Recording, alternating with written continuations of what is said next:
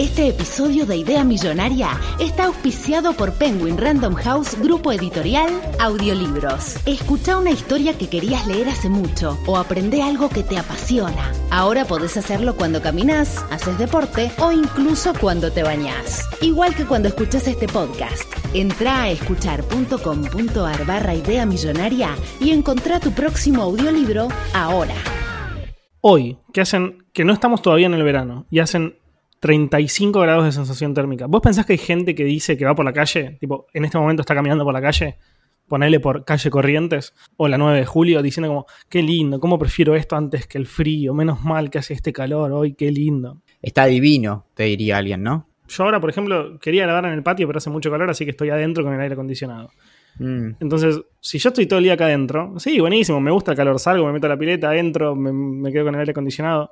Ahora, para la gente que está en la calle, ¿hay gente que esté en la calle constantemente, o no constantemente, pero digo que se mueva mucho por la ciudad y ame profundamente el verano más que el invierno? Hay gente para todo. Hay gente para todo.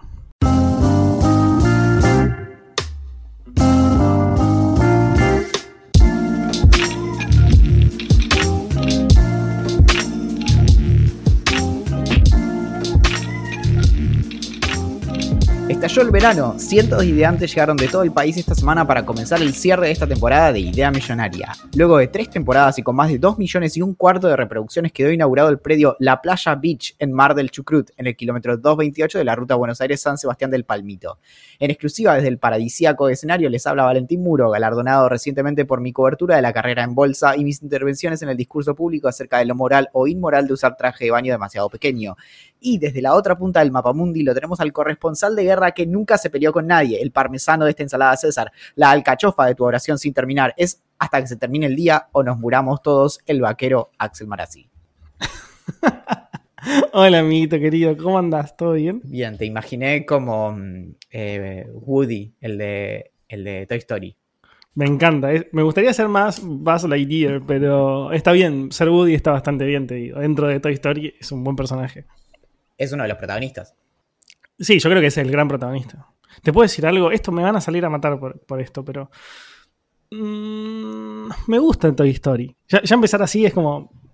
Me gusta Toy Pero- Story. Pero no es que me voló la cabeza mal y como que esperé la 4. Creo que la 4 no la vi. Que- escucha esto. Creo que la 4 no la vi. No estoy seguro si la vi. Eso, eso es lo que me importa. Yo no la vi. Y me encanta Toy Story. Bueno, yo no la vi, vi la 3 hace muy poquito. Bueno, eh, a eso voy. No sé si la vi después de haber visto la 3 y colgué y no me acuerdo mucho de qué trata. O si ni siquiera la vi. No me importa, la verdad, mucho. Es que la original está bien, ¿no? Como Toy Story 1, ok, nostalgia, eh, juguetes, todo, todo, todo lo que importa, ¿no?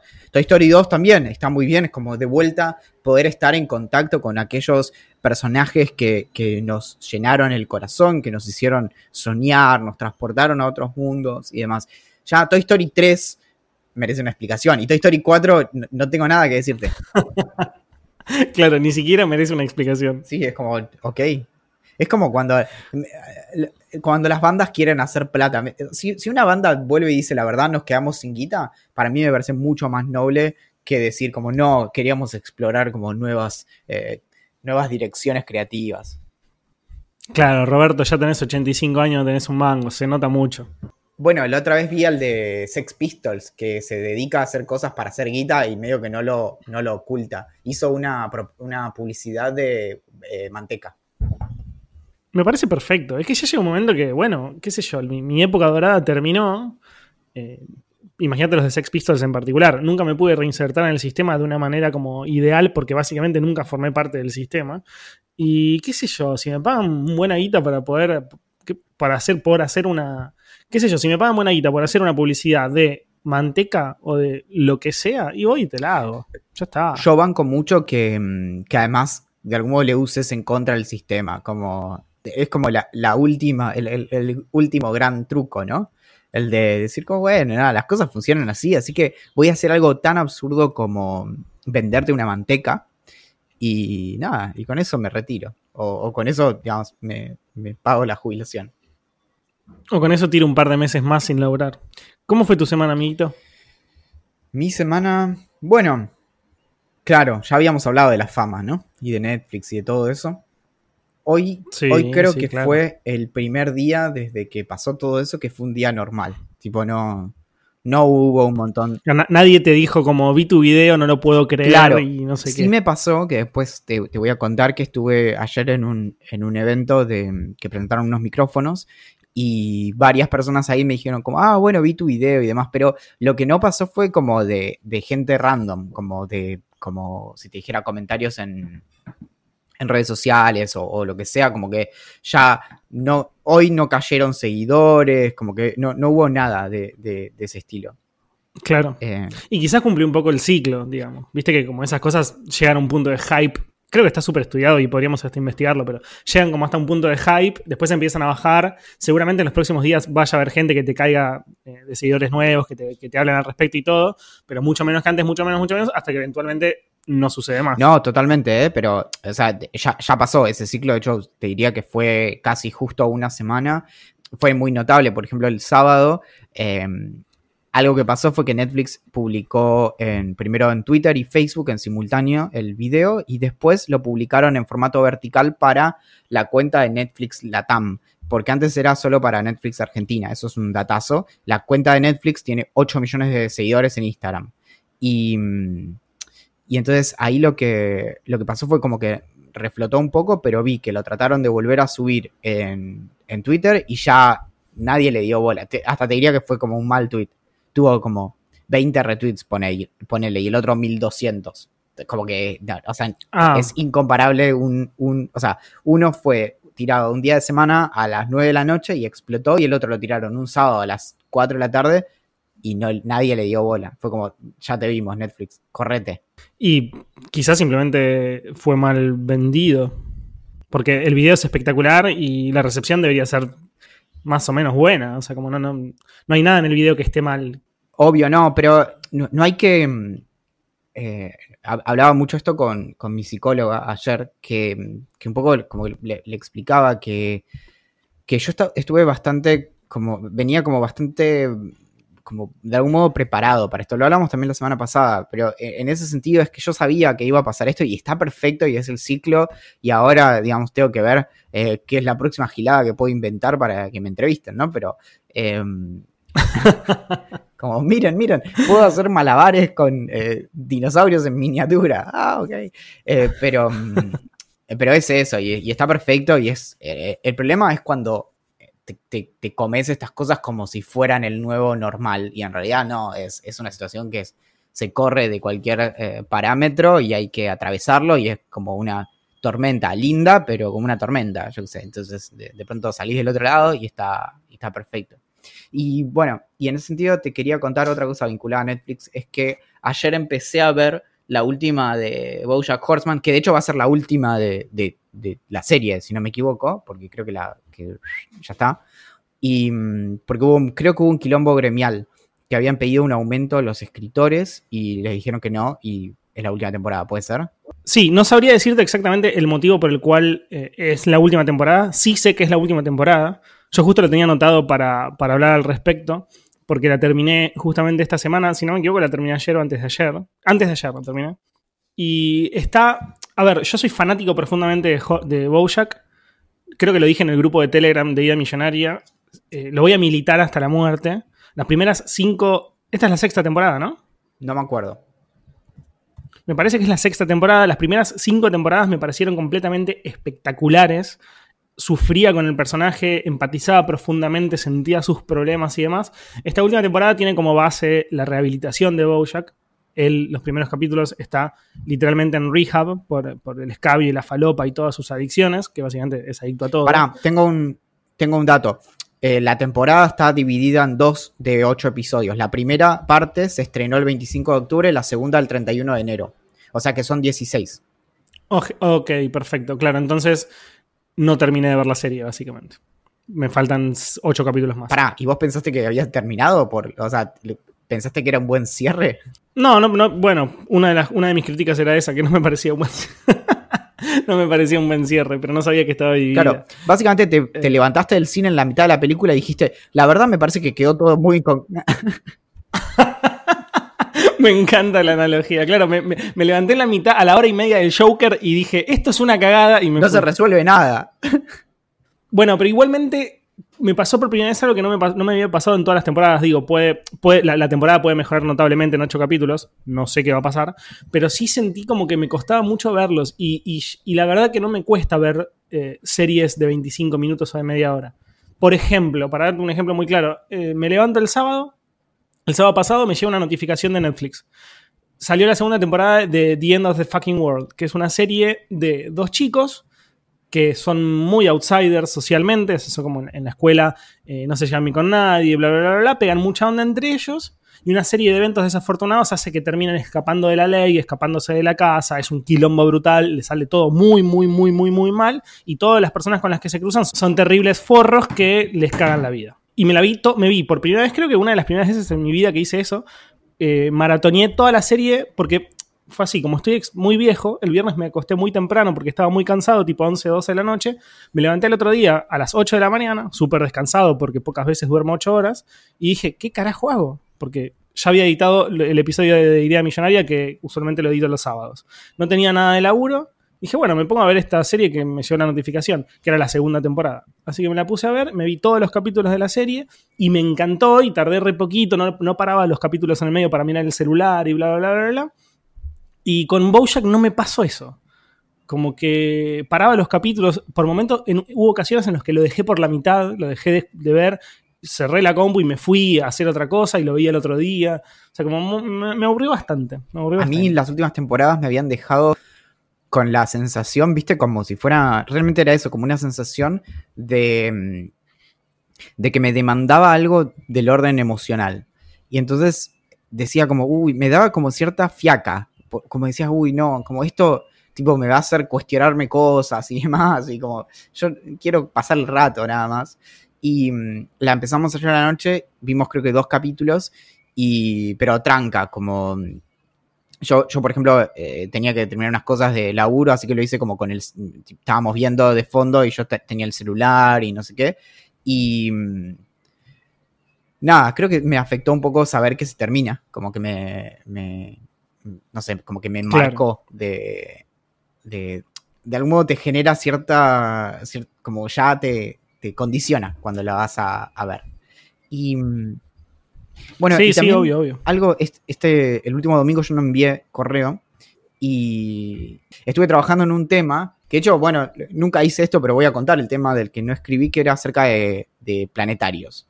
Y era porque quería vincularlo con un libro que me encantó, que es un libro que sale ahora a fin de noviembre, principio de diciembre, que se llama Extraordinario Planetario, que es de, del estudio de diseño Ski Ski, que es de Julieta Ulanovsky y Valeria Dulitsky, que por eso es el nombre del estudio. Ellas hicieron un libro hace varios años que después se reimprimió, que se llama, eh, creo que se llama Divino Barolo, que es sobre mm, el Palacio Barolo, que queda acá cerca del Congreso, que es un edificio increíble, que eh, es un edificio que está inspirado en la Divina Comedia y tiene un, hermano, un edificio hermano en Montevideo, que también está inspirado en la Divina Comedia. Bueno, nada, mu- muy interesante. Y mm, yo no sabía, lo, impresionante del... Primero que el libro es un libro que tiene muy poco texto, o sea que ni siquiera lo puedo contar como... Pensé en, pon- en ponerlo en Goodreads, como, bueno, un libro más para, como para mi objetivo de lectura de este año, pero es como, es como poner el, el manual de el lavarropas, que lo leí eh, como una de mis lecturas de este año, bueno, no. Paréntesis, ¿sabés que voy a. Estuve pensándolo las últimas semanas y voy a, voy a, voy a hacerle el desafío de Goodreads de, de la- en el año que viene. Voy a, voy a ponerme y voy a ponerme a leer y como antes y leer un montón y. eh, porque no quiero, no quiero como dejar hace, esa práctica. creo que tres años que todos los años disminuyo, disminuzco la, la cantidad de libros que me pongo. Tipo, el primer año me voy a haber puesto 30 libros. Como, sí, dale, vale, vos podés. Igual 30, sé. 30, te digo, es una bestialidad absoluta. O sea, yo una vez sola en mi vida leí 32 y, y fue mi etapa en la vida en la que eh, llegaba a mi casa a las dos y media.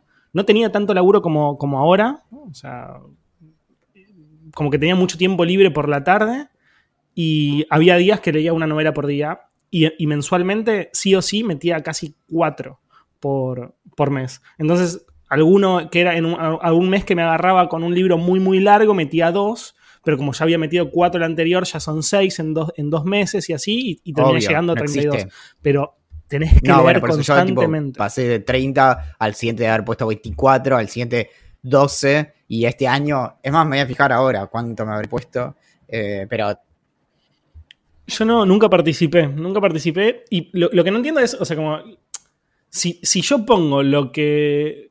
Lo que digo que pienso que voy a leer, puedo poner, no sé, 10 y obvio Sí, que voy pero- a llegar porque es pero por por, mes. eso no es compe- Pero me parece como. Debería. no, no como- lo tenés que pensar competitivamente, es tu, tu challenge es con vos sobre todas las cosas. Entonces, si es conmigo, no creo que lo llegue a. No, pero a pará. como completar Es con vos, pero al no mismo tiempo vos podés verlo de tus amigos. O sea que en realidad, a mí lo que me hace todo el tiempo Goodreads es que me dice, mira, tu, tal amigo tuyo está al 50% de su challenge y su challenge es real 70 libros. Y yo digo, claro, o sea, te- entro ya mismo a fijarme, pero sí, sí, sí, 70 tengo, libros? tengo gente que lee mucho, que ahí igual cuando la gente pasa un límite, Un detalle, viste que ahora salió, está muy de moda esta aplicación que se llama Blinkist, que básicamente lo que hace es resumirte libros de una manera ideal, como muy perfecta, porque tiene personas atrás que laburan para eso, porque la aplicación es paga, es como una suscripción, y tiene más de 3.000 libros de no ficción dentro para que vos los puedas leer. Y lo que te hacen es resumirte el libro en 15 minutos. Es decir, vos vas a leer durante 15 minutos y vas a ver leído, muy entre comillas, un libro completo o como las ideas más importantes de ese libro de no ficción las vas a haber entendido de, manera ideal.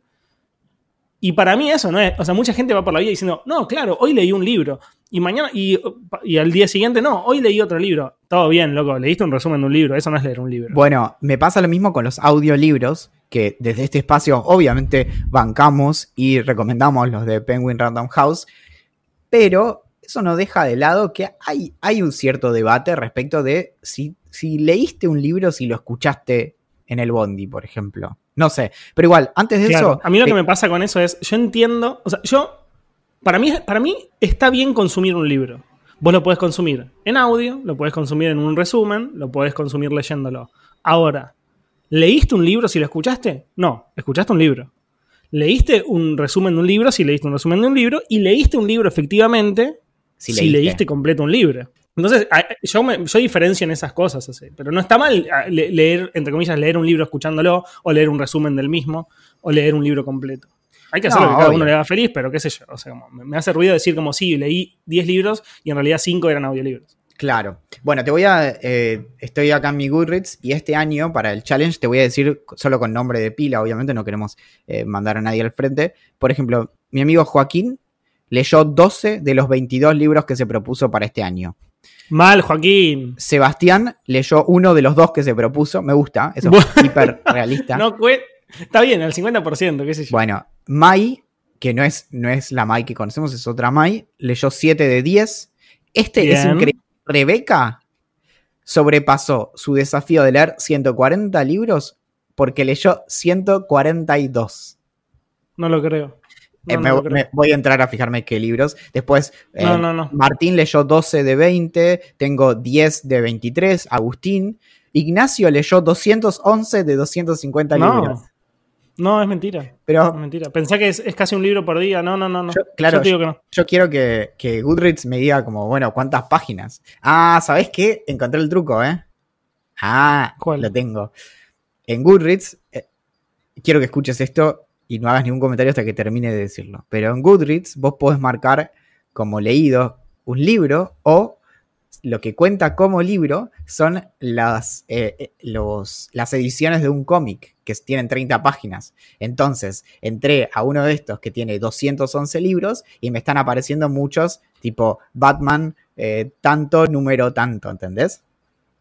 No, está mal. No es Igual tiene muchos libros, igual, muchos libros, pero muchos cómics también.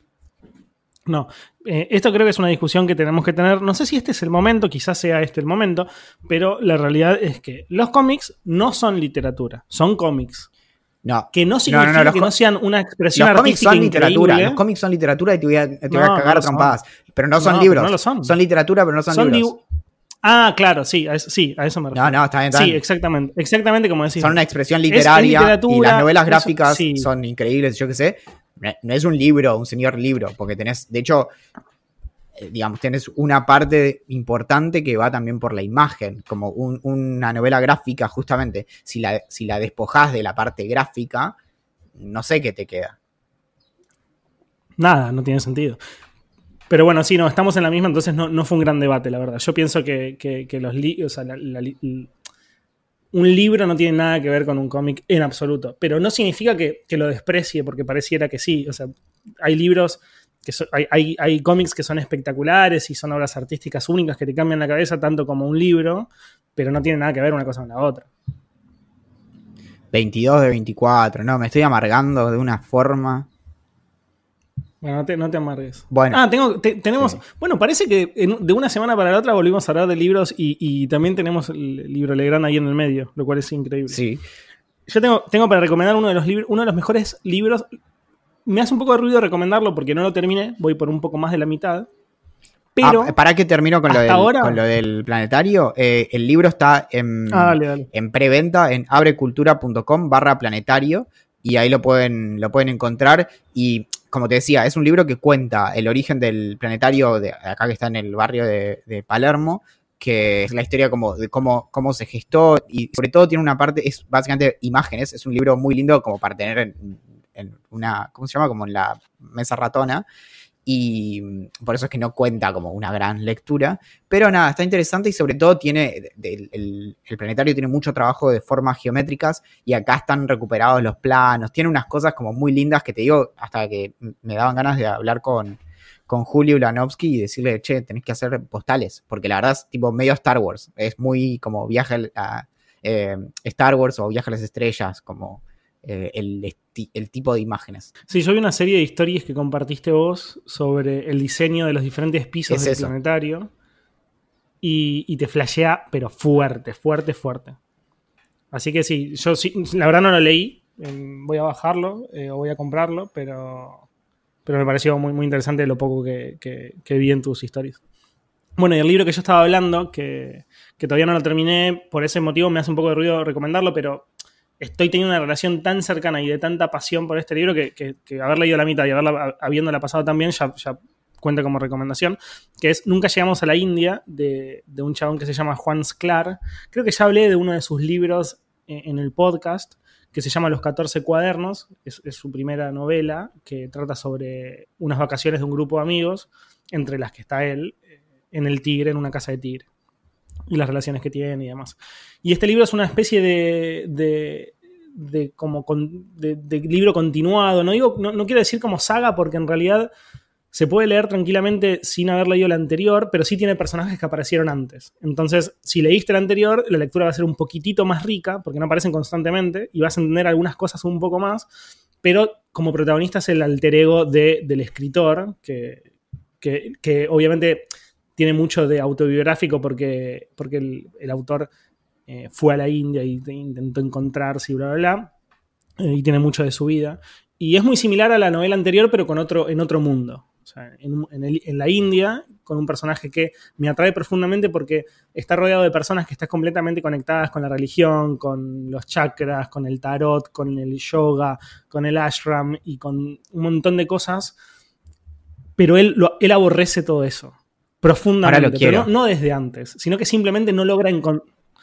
Sí, pero, no, pero no, no, lo querrías, la verdad, porque, por ejemplo, él tira el tarot, él tira las cartas, pero al mismo tiempo dice, como yo tiro las cartas y yo, yo digo lo que siento y aprendí viendo a una amiga y, y, no sé qué pasa cuando las tiro, pero medio que ayuda al otro, pero no es que cree profundamente en eso, o va por la vida diciendo, o sea, viendo a gente con la remera de Ganesh y demás, diciendo como estos gringos, caretas que, vienen acá a intentar desconectarse cuando viene el primer mundo, o, la hipocresía de India, donde las mujeres, donde, no, donde es ilegal ser homosexual, eh, y, o, donde las mujeres no pueden hacer determinadas cosas y, van a la India a liberarse y bla, bla, bla. Entonces es muy interesante el personaje que está viajando por India, intentando encontrarse, escapando de un amor no no correspondido, pero sí medio por izquierda, y, y cómo se encuentra con sus amigos y, las relaciones sexuales y la falopa y no poder dormir porque vivimos en un mundo de mierda.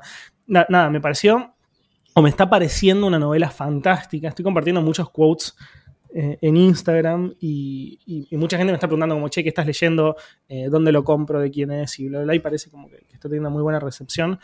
Y realmente lo recomiendo mucho. Eh, me parece un libro muy, muy, muy, Bueno, es muy, que- muy interesante. Al- Algo interesante de- del tema de- del tarot y demás, como que creo que hay cierta relación, y de hecho la hay, con cuestiones como el I Ching. El, el I Ching es un, es un libro que además eh, se vincula con. se usa con unas monedas, y vos, eh, las monedas tienen ciertas.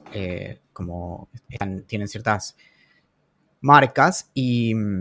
justamente lo que se hace es hacer como una, una lectura a partir de lo que te, lo que te da la combinación de, las monedas con, con el libro. Creo que lo expliqué bien, igual lo, tendría que, buscar mejor. Pero a, lo que voy es que hay algo interesante en estas cuestiones que tiene que ver con, con el trabajo de interpretación, que es un trabajo que de hecho es en gran parte lo que hace el, el psicoanálisis y por eso es que de algún modo se, se sobreextiende sobre lo que eso implica. Es decir, como, como disparadores de, de ideas que podemos tener acerca de nuestra propia vida, es interesante lo que plantea esto de tirarse las cartas y demás. El problema está en la atribución que nos- nosotros hacemos de verdad acerca de eso que estamos haciendo. Es decir, no hay ninguna conexión con ningún tipo de eh, más allá ni nada. Es básicamente aleatoriedad cuando nosotros tiramos esto. Lo que nos permite es un disparador para pensar algunas cosas. Si nosotros logramos hacer esa distinción entre la práctica y lo que eso implica, en realidad es inofensivo si lo pensás. O sea, te- podrías agarrar y tirar Sí, es más, es, más es más verlo como un juego que otra cosa. Claro, y, y podría ser agarrar y tirar, no sé, eh, cualquier cosa, que- y que vos lo tires como, ¿cómo- ¿Cuál era eso que jugábamos? La payana. No sé, por ahí es. Sí. Pero bueno, podés tirar cualquier cosa y después leer algo a partir de eso y tratar de. Nada, básicamente son, son ejercicios de- donde se otorga sentido, son, son, son puramente eh, juegos semánticos en ese sentido. Y, y entonces ahí el, el problema está en donde vos me decís, como, bueno, hay algo, ¿no? Como las cartas me dijeron, bueno, no, eso no, no sucede realmente, pero porque en cualquier caso la carga de la prueba está en quien me demuestre que las cartas efectivamente están diciendo algo. Pero bueno, nada, me, me parece interesante porque por ahí va por ese lado, por el lugar en donde lo encara el, el autor, justamente como... Sí, una de las cosas, una de las cosas que dice el autor que me parece interesante es que en un momento una piba de, de un ashram, que es una especie como de una congregación de personas que son devotas a alguien, una especie de, hoyo del documental de Netflix, es que en una le, está tirando las cartas a una chica, creo que es una chica chilena, y bueno, le tira las cartas, termina esa escena, ese capítulo, bla, bla, bla, y vuelve, no sé a dónde, a un restaurante o lo que sea. Y, viene otra chica con la cual había pegado onda antes y le dice, cha, veo que estás ganando, eh, como ganando minas, tirando las cartas, bla, bla, bla. Y le dice, no, la verdad que es algo que no funciona en absoluto para ganar mujeres. ¿Por qué le dice ella?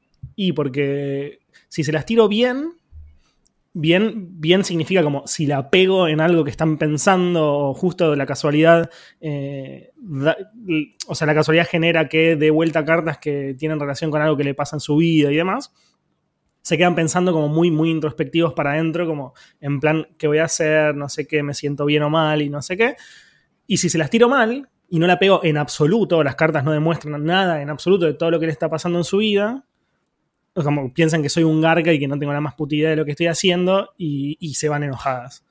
Entonces, como que él, él mismo dice, como la verdad, o sea, como no lo dice porque lo cree, yo siento que el personaje lo cree realmente, pero está diciendo, al menos en ese, en ese capítulo, como, y depende de cómo salen las cartas, la persona va a reaccionar de una, de la man- de una manera es, diferente. es muy interesante lo que decís porque justamente eso tiene que ver con la cuestión de la, mm, la falsabilidad en ciencia. Esto es lo que desarrolló Popper, que es se puso de moda hace un par de años de vuelta por la cuestión de la paradoja de la tolerancia, que es- también circuló mucho en una imagen que había hecho, eh, ¿cómo se llamaba? Esto, mm, eh, ese proyecto que explica cosas con imágenes. Picto Online, algo así. Pictoline, exacto. Que tiene que ver con esto de que si vos, o sea, si vos me decís algo para que tenga algún tipo de, de valor cognoscitivo al respecto de, de conocer el mundo, vos me tenés que decir algo que, me, que pueda ser verdadero o falso. Es decir, que vos me digas como, mira, si, si vos me decís, mira, eh, de acuerdo a mi, eh, de, de acuerdo a mi teoría, digamos, si el cielo está de cierta manera, significa que va a llover. Y después no llueve, significa que tu teoría tiene que ser falsa. Era, era capaz de ser demostrada falsa. O sea, falló. Ahora, si vos me decís, siempre tenés un motivo por el cual tu teoría es válida, pero no se cumplió por tal cosa, entonces decimos que eso no es falsable porque siempre cae parado. Y, ese es el problema con esto, como de hecho es lo que te está describiendo el autor ahí, que no importa cómo él tire las cartas, es como, no, bueno, es que los, no sé, como nunca es que el sistema no funciona, sino que nada, no hubo conexión, bla, bla, bla, como... Y, entonces es un sistema que básicamente no es confiable. Sí, sí, entiendo, entiendo. Bueno, amiguito, pasamos a lo que nos compete. Oh, bueno. Tenemos un correo que es para vos. A ver. Básicamente recibimos en esta semana un, correo que se podría resumir en, Axel te la mandaste. para variar. Es eh, tipo el resumen de mi vida. Bueno. Humberto Carlos Díaz de León Magallanes nos escribe desde México. Y dice, cada domingo al despertar aparece su podcast y lo escucho ese mismo día al hacer ejercicio, con preferencia incluso a otros pendientes. Me gusta mucho su conversación o plática, como diríamos en México, y más cuando manejan temas generales o contestan preguntas del público. Y claro, esto lo digo yo porque cuando uno tiene... ¿Viste que, de hecho si te contenés un estornudo te podés lastimar? Que como puedes, puedes eh, lastimarte los ojos, porque la gente que, se tapa la nariz para un estornudo puede tener como... Se te puede explotar un ojo literal, búscalo en internet. A veces siento que nuestra sabiduría es como un estornudo, que si la contenemos puede pasar algo muy, muy terrible. Ahora, el problema que encuentra Humberto Carlos Díaz es que muchos escalones caímos nosotros como en el ranking de, respeto que él tenía, porque dijimos que una escritora latinoamericana a quien le otorgaron un premio, eh, llamamos al premio Sor Juana no sé qué, y eso significa que no conocemos a Juana Inés de Asbaje y Ramírez de Santillana, mejor conocida como Sor Juana Inés de la Cruz. Coincidentemente, días antes, justamente Humberto había pensado que mm, si le preguntaban quién era el mejor escritor a nivel mundial de todos los tiempos, hubiera dicho que era Sor Juana Inés de la Cruz. Ella ya escribía a los tres años de edad y entre los idiomas que dominaba estaba el náhuatl, que es la lengua de los aztecas y está aún vigente en México, el español, el griego y el latín. A los 15 años se enfrentó a 40 doctores en teología, filosofía y humanidades para ser aceptada como maestra de la hija del virrey de la Nueva España y a todos los derrotó. Me encanta porque él se enfrentó y después derrotó. Me hace pensar en que era como con espadas, ¿entendés? O algo así como... como vengan de a uno, les dijo. No, era con cerebro, Valentín, era con cerebro bueno, con más razón, ahí me imagino una especie de lucha telepática muy tipo X-Men. Entonces agarró y les tiró como rayos mentales. Sor Juana Inés de la Cruz estudió física, biología, matemáticas y química y en literatura abarcó romances, sonetos, liras, endechas, redondillas, décimas, villancicos, obras de teatro y prosa. Solo le faltó newsletters.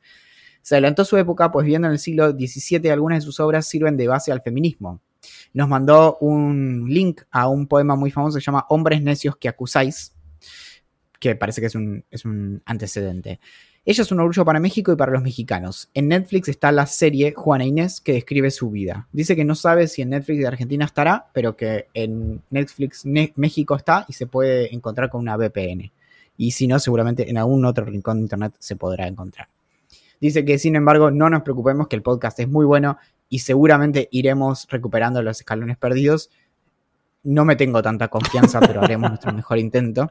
No, yo antes de que termine su, correo, tengo que. Tengo, mm, me siento raro igual pidiendo disculpas por, por mi ignorancia, pero no, no conozco a la mayor parte de los escritores del mundo, incluyendo a, a Sor Juana Inés de la Cruz. Lamentablemente voy a leerla, pero le pido disculpas a, Humberto por, por, mi ignorancia. Igual es trivial. Si vos me dijeras, conozco a la mayor parte de los escritores del mundo, te diría, Axel, eso es falso. Claro, bueno, por eso, o sea, como justo no conozco a, Sor Juana Inés, evidentemente debe ser muy importante porque tiene un premio a su nombre y que es increíblemente eh, como importante para, para los escritores y para quienes los ganan, pero bueno, no lo conocía, pido perdón.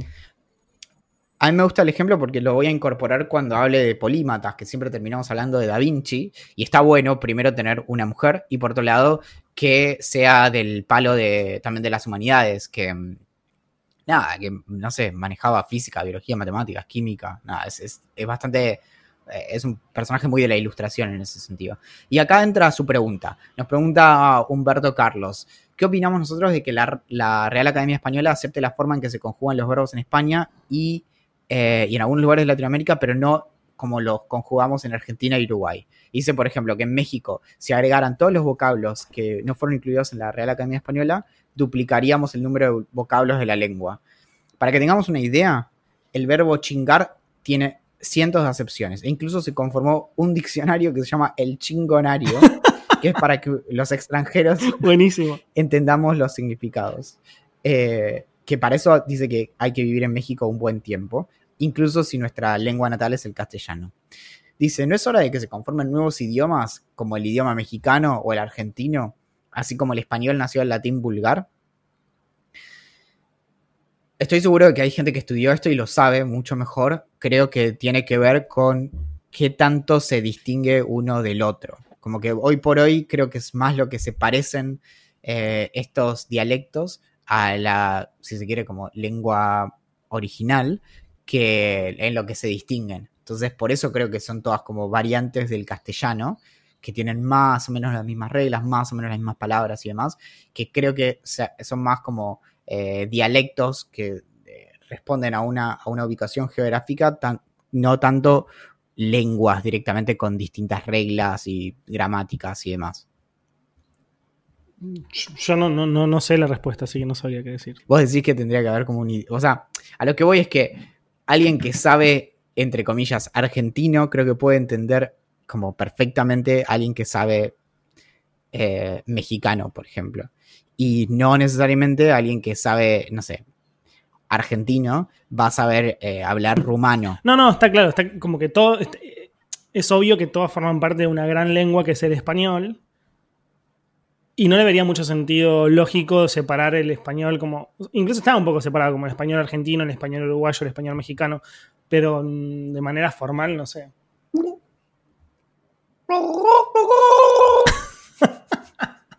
Se ahogó, boludo. La, la ahogaste. No, no, es que la, la toqué bajo el agua. Ah, ahora me gusta mucho más. Pregunta. Preguntas de Instagram. Bueno, tenemos, empezamos con dos preguntas de Mafefu, una es para mí y otra es para vos. La que es para mí dice, si tuvieras que dejar uno para siempre, el filtro de la abeja, la cerveza o el iPhone, ¿cuál sería?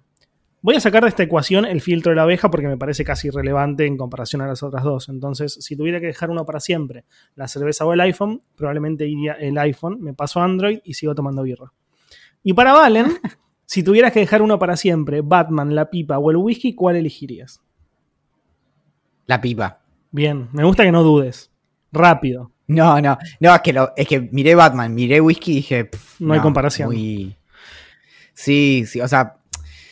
Batman, ni, que ni, ni voy a discutirlo, pero respecto de la pipa o el whisky, es distinto. O sea, hay una cuestión social que tiene el whisky y a- incluso al día de hoy no, no, no probé como suficiente diversidad de nada. Como que realmente yo siento que, que de algún modo me enriquezco cuando puedo probar, no sé, distintos whiskies o tengo conversaciones o no sé, Guido me enseña algo o lo que sea, que con la pipa no me pasa. Es, es un elemento que me, me gusta, sobre todo como, me, me- como que me concentro y demás, pero cuando, cuando fumo mi pipa y me pongo a trabajar lo que sea, pero no me pasa para nada lo mismo que con el whisky. Esta pregunta la hace Midaku, creo que va a ser bastante corta la respuesta. ¿Creemos en el destino? La respuesta es no. Creo que en tu caso es lo mismo. Sí, eh, hay una mm, eh, cita de Matrix que estoy buscando, que en donde le preguntan a, a Neo si, si cree en el destino y siempre la cito, pero... Ah, ahí está, ahí está, la encontré. Mira, y se ve que la citaba bastante bien. Dice, Morfeo le pregunta, ¿crees en el destino, Neo? Y Neo o Neo dice, no. Y Morfeo le pregunta, ¿por qué no? Y dice, porque no me gusta la idea de que no tengo control de mi vida. Bien, Neo. Bueno, yo no es que no creo Bien. por eso. No creo porque siento que no existe. Pero nada, después nos preguntaba si en el caso de que sí, dónde dibujábamos nosotros la línea entre casualidad y destino. Pero nada, no creemos, así que no dibujamos esa línea. No, claro, a- igual a mí a- lo último respecto a eso es que a mí me parece mucho más atractiva la idea de que un montón de cosas pasan por azar y son increíbles, tipo que te cruces con alguien o que te pase algo copado porque justo dos personas estaban en el mismo lugar en el mismo momento, que, que me digas que era el destino. Como que para mí es más increíble que esas cosas pasen como por suerte, por azar, por lo que sea, que porque hay, hay un plan escrito. Como que de hecho, si me decís que hay un plan escrito, me parece mucho más aburrido, porque no hay, no hay novedad en eso. Sí, un- Solamente yo no lo sabía. Si hay un plan escrito, me tiro en la cama y que sucedan las cosas. O quizás el. Vos igual cualquier excusa para tirarte en la cama. Exacto. Vicky nos pregunta, que creo que no es la única persona que nos preguntó esto en este Preguntagram, si alguna vez vamos a traer invitados a Idea Millonaria. Íbamos a traer, pero ninguno era suficientemente bueno, así que sigan intentando. Pensé que ibas a decir, íbamos a traer, pero ninguno quiso, no, no que no eran buenos. Pero es buena respuesta. Nico te hace una pregunta a vos, Valen. Dice que si desde que fumás pipa abandonaste los parches de nicotina. Sí, en realidad porque se me terminaron desde que estudiaba, o sea, hace un año, y nada, igual lo, lo pensé bastante y no, no sé qué efecto tendrían, porque realmente, para poner en contexto, cuando estaba estudiando para la, para la carrera y, y tenía que rendir y eso, los usaba como una forma de, de bajar la ansiedad, porque la nicotina sirve para eso, y tenían un buen efecto. Yo no sé si hoy mm, tendría el mismo efecto, es posible que hace dos meses que fumo piba, entonces es posible que, eh, que tenga que o usar parches con más cantidad de nicotina. Antes yo usaba los parches, los parches tenés tres tamaños porque es uno de cada mes para dejar de, de fumar. Y yo usaba el tamaño más grande recortado en tercios. Y mm, yo no sé si hoy tendría el mismo efecto, es posible que haya tenido alguna suerte de acostumbramiento o lo que sea, la verdad. No sé, un día agarro, me pongo cinco parches, me fumo mi pipa y lo hago en streaming y les cuento. Me parece muy bien. Nos hace una pregunta ese que me parece fantástica. ¿Cuál es la parte favorita de nuestras casas? La tuya, ¿cuál es? Bueno, tu estudio, creo. Sí, definitivamente. Yo hoy diría el patio y hace algunos meses hubiera dicho mi cama o el balcón. Pero sí, ese, eso. Ah, en mi parte favorita es donde esté yo. Todas. Todas las que habito. Donde esté yo en ese momento. Elvio nos pregunta una que es interesante, que es ¿cuál es el trago más fácil que sabemos preparar? Y yo diría, Vos me preparás varios. yo te preparo varios. Uno muy fácil que, que si tenés un buen vodka es rico y depende de la calidad del jugo de naranja, es el destornillador, que básicamente lo único que tenés que hacer es mezclar vodka con jugo de naranja. Pero el más rico de todos, realmente... Es muy un- teenager eso igual. Es muy teenager. Uno un poquito más adulto que, es, que está entre, entre mis favoritos es el gin tonic, que particularmente me gusta con pepino, entonces cortás una rodaja muy finita de pepino, se lo pones ahí, muchísimo hielo, es clave muchísimo hielo, y eh, no sé, ponerle 30% gin tonic, 40%, perdón, 30% gin o 40% gin, el resto tónica, y la tónica debería ser idealmente Schweppes, aunque hay otras más, pero es mucho más rica esa. Y con esa queda perfecto un trago súper fácil que tardas dos segundos en hacer. El mío no, no sé fácil, porque de hecho creo que sé dos y ninguno de los dos es fácil. Pero hay uno que me gusta mucho que es el penicillin, que es con, con whisky. Y mm, tiene un. se prepara con, con una jarabe de jengibre. Que se hace una especie de. ¿Cómo se llama? De. mm, ¿Cómo se llama? Cuando preparas algo. No se llama jarabe, tiene un nombre. eh, almíbar. Y. mm, no voy a contar la receta porque no, no la recuerdo, pero sí la clave de, para que te quede rico es preparar ese, ese almíbar con, pones agua, como, a ver, la proporción es como si te dijera eh, dos cucharas soperas de miel, una taza o dos, ponele, de, de- depende de la cantidad, de, mm, de agua y le pones en cortado como en rodajitas finitas jengibre y lo dejas hervir un buen rato hasta que se ponga como más espeso. Y después eso, la clave es que lo tenés que dejar en la heladera, no sé, una semana, dos semanas. Cuanto más tiempo lo dejes, mejor te queda, como más fuerte el sabor del jengibre. Y después lo, cuando lo usás lo que necesites y lo, o sea, lo colás para que no caigan los pedazos de, de jengibre. Y mm, nada, y es, es increíble. Y después le pones eh, soda, whisky y eso, y, y estás como querés. ¿A partir de qué sueldo creen que me puedo ir a vivir solo? Creo que no es una cuestión de, de plata, o sea, de, cuánta plata, sino de cálculos, porque todo depende de cuál sea tu alquiler. Pero tú tenés que tener como mínimo un, un cuarto de, de lo que ganes te tiene que quedar libre para, digamos, para eventualidades. Si estás muy justo, estás, estás en una situación de mucho riesgo. Entonces, lo ideal es poder hacer un cálculo donde el alquiler con expensas, con servicios y con un cálculo de, de tu comida, eh, de tu, tu costo de comida de todos los meses, tendría que cubrir un 75 u 80% de tu sueldo e idealmente el 20% te tendría que eh, permitir ahorrar. Bien, lo que yo diría es que tenés que. Hay, hay muchas variables. O sea, lo que dice Valentín es 100% cierto, pero al mismo tiempo, nada. eh, 100%. no es lo mismo vivir. 100%. No es lo mismo vivir en Once que vivir en Palermo, que vivir en Urquiza, que vivir en el conurbano, que vivir en, en otros lugares. Entonces, nada, todo depende de dónde vayas a vivir. En la avenida Alvear. Valen, Ayer estuve ahí, me pareció, me pareció increíble. Me te parece fantástico, claro. No es lo mismo vivir en carpa en el medio del Ayer- pero bueno, claro, te echan igual. En el, lo intenté. En el, eh, ayer estuve en el evento este de presentación de, de micrófonos en el, en el bar eh, Presidente, que yo no lo conocía, y fui, fui con remera y dije, uy, no, y, pero claro, no me di cuenta que era todo de periodistas. Entonces, claro, nadie iba, nadie fue vestido para la ocasión. Como los periodistas no que- nos vestimos para la ocasión. por eso, el lugar ameritaba ir mínimo con camisa, pero estaba, era, era claro, estaba, de, de hecho yo fui con pantalón largo y un, y un pantalón lindo, pero eh, muchos fueron de remera y pantalón corto y ya fue, ¿qué me importa? Es un micrófono. Santiago nos pregunta cuántos megas tenemos en nuestras casas, eh, cuántos megas de conexión a internet y si tenemos fibra óptica.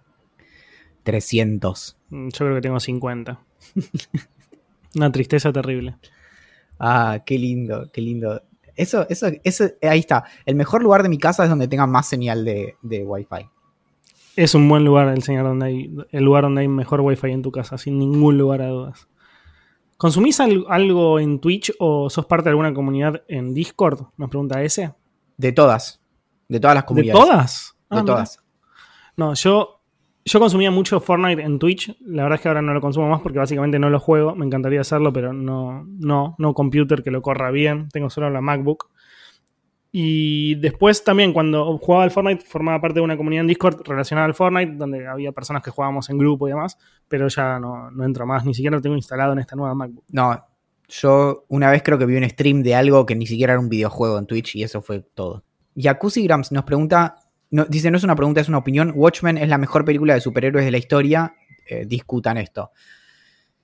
Mira, yo la vi hace muy poco para estar como a tiro con, con la serie de Watchmen de HBO. Y la película me gustó. Después me enteré, porque soy ignorante, de que le habían cambiado el final eh, respecto de la novela gráfica y, y creo que fue algo que excedió al, al director de la película, pero no, no me cabió eso. Pero aparte de eso, me parece que está bien. No sé si es la mejor película de superhéroes de la historia porque no sé cuál es la película de superhéroes que a mí más me gusta. Sí, yo sé cuál es Deadpool, definitivamente. Deadpool es la mejor película de superhéroes de la historia. Y yo creo que la que más me gusta a mí, creo que ni siquiera debo haber visto todas, pero la que más me gusta a mí es eh, eh, Los Guardianes de la Galaxia o Deadpool. Y mm, tenemos una última pregunta que va a quedar trunca seguramente, que nos pregunta Orside Food Photography, que eh, voy a asumir ahora que es eh, una cuenta que saca fotos de comida, que nos pregunta qué actores y actrices argentinas usarían para una versión de Peaky Blinders. Uh, me mataste, pero mal. Eh, te voy a decir eh, los actores que conozco, que son, son tan pocos que son los únicos que podría poner, pero eh, Cecilia Roth, Luis Brandoni, Ricardo Darín, el hijo de Ricardo Darín también lo conozco, eh, Franchella, eh, Susana Jiménez era actriz, así que cuenta técnicamente. Y, y creo que no conozco más. No, a mí, me a mí la verdad esto me destruye porque también conozco pocos. Diría Darín, Peretti, Chávez. No sé, no, no, no. Darín, no, no sé. Darín Son- son- sería Tommy. Ahí está. Darín sería un buen Tommy. Bueno, ¿hay alguna pregunta que quieras contestar última? Sí, una que nadie me hizo. Eh, eh, Valencine pregunta: ¿Qué pensás del último juego de Star Wars? Bueno, es una muy buena pregunta. Eh, es una Hace muy siempre buena preguntas pregunta. muy buenas, Valencine, Sí. este pibe. Sí. Muy bueno. no, no lo jugué, pero el otro día me vi un video de 6 minutos que me mostraba más o menos cómo era el juego y me pareció que se llama Star Wars Jedi eh, Fallen Order que salió para Windows, PlayStation 4, Xbox y demás, que mm, es, hacía, hacía mucho que no había un juego nuevo de, mm, de Star Wars que fuera... mm, que tuviera historia, porque eran todos como. El, anterior, el, el Battlefront 2, tenía como una mini historia, pero este es como solo historia. Y me pareció bastante copado. No sé, lo, lo que tiene es que es un juego que, por lo que me enteré, es como muy repetitivo, pero se mantiene entretenido. Tiene bastantes horas de juego, aparentemente. Y nada, bueno, si alguien lo juega, de verdad que nos diga qué onda. Yo lo, vi el video. El problema es que este juego, lo voy a buscar ya mismo, pero debe estar tipo 75 dólares. Yo qué sé, yo esas cosas, esos juegos los compro recién cuando están como triple, cuádruple rebaja y te los regalan, te los dan tipo por eh, 4 dólares y las monedas que te queden en el bolsillo. Y digo, bueno, lo, como. Pero si no, no, no, no te pago eso. Como es, es básicamente un sueldo mínimo en Argentina, un juego de estos. Así que bueno. Ni en pedo compro un juego por 75 dólares. A ver, ya te, ya te confirmo cuánto está por, Es nuestros pagos. Sí, bueno, 72 dólares. Ni en pedo, boludo. Son como 4 lucas. No, no, te- no. O sea, sí, qué sé yo. Capaz si estoy muy manija, alguno me compraría, pero ni en pedo, es El- demasiado. el Porque es aparte que- todos estos títulos salen eso. Eh, Mi, mi motivo por el cual no puedo como pagar estas cosas es que mm, yo sé que tipo, lo voy a jugar real 10, 15 minutos cuando me lo baje y después no lo voy a volver a jugar durante 7 meses y en 7 meses ya va a estar mucho más barato y entonces va a haber sido lo mismo. Entonces lo que sé es como solo me tengo que acordar de que en algún momento me interesa y, y volver ahí en algún momento, pero eh, nada, no, no, no, no tiene ningún sentido como que me manejé con, con estas cosas como apenas salen porque, porque nada, porque lo voy a tener ahí tirado y no lo voy a volver a agarrar. Obvio. Bueno, y otra última cosa, el penicillin eh, tiene, yo le puse soda, pero porque, porque es así, soy así, eh, pero tiene jugo de limón y supuestamente tenés que ponerle un, un whisky escocés que sea blended, tipo, un blend tipo eh, Johnny Walker y un, un single malt eh, Islay. Que Igual no te preocupes, Valen, que no lo va a hacer nadie en el universo. Claro, por eso que entonces ahí está como con, con un como yo no sé, me da cosita como el, el mezclar el, el whisky como el single malt que como no sé, no como so- so- es mucho más caro, bueno, eso. Em, y, y eso y eso creo que es todo. Saludos cordiales. No, no sé, no nos Ah. despedimos así. Tenemos que explicar dónde nos pueden encontrar. ¿Dónde nos pueden encontrar? Yo ya me olvidé, la verdad. Al final eh, del arco iris. Al lado de la O olla de como guita. decía NoFX, al final de la línea más larga. ¿A qué línea se referiría? tranquilamente a cocaína. Pero ahora que lo pienso, cuando yo escuché esa canción y, y era, era un, un purrete adolescente, nunca lo relacioné, pero ahora lo estoy pensando. Como siempre me vas a encontrar al final de la línea más larga, decía el The Longest Line de NoFX. Mamita. Y es que hay un millón de, serie- de, series, iba a decir, de, canciones de ese estilo que hablan de falopa y cuando sos pendejo no tenés más mínima idea, como Fasolita, querido, de los piojos. Claro, bueno, te cuento. Cuando salió eh, Enema of the State de Blink 182, yo tenía 10 años y alguien me lo regaló porque era tipo música pop punk y demás. Entonces, eh, en el colegio, en inglés, había algo como que ponían como canciones y yo qué sé. Y, al- y alguien me dijo como, ¿y por qué no, no les das, si te gusta tanto eso, por qué no se los das como a la directora de inglés para que lo escuche? Para que lo escuche y vea si hay alguna No. canción. Y claro, yo no entendía tanto de lo que estaba pasando en ese momento, entonces se lo pasé y efectivamente hubo, creo que una semana en la que eh, cantábamos All the Small Things o algo así. Ahora, el resto de ese disco tiene, tiene canciones tipo que hablan de sexo oral y bueno, esas no entraron. Y así es como te echaron de la escuela. Si algún día me encuentro con Eugenia, que era la directora de inglés, le voy a decir, Eugenia, eh, qué temple. Me encanta. Bueno, amiguito, ahora sí. Mi nombre es Axel Manassi. El mío, Valentín Muro. Nos pueden encontrar en Instagram como Idea Millonaria Podcast, en Twitter como Idea Millonaria P, en Reddit, en Telegram como Idea Millonaria, en YouTube como Idea Millonaria, En Facebook. en Facebook como Idea Millonaria. Creo que eso es todo. Recuerden que la astrología es puro chamullo y nos pueden mandar un correo a gerencia.com Y a Olivia le pueden escribir a olivia.ideamillonaria.com también. Atentamente. Saludos cordiales. De la gerencia.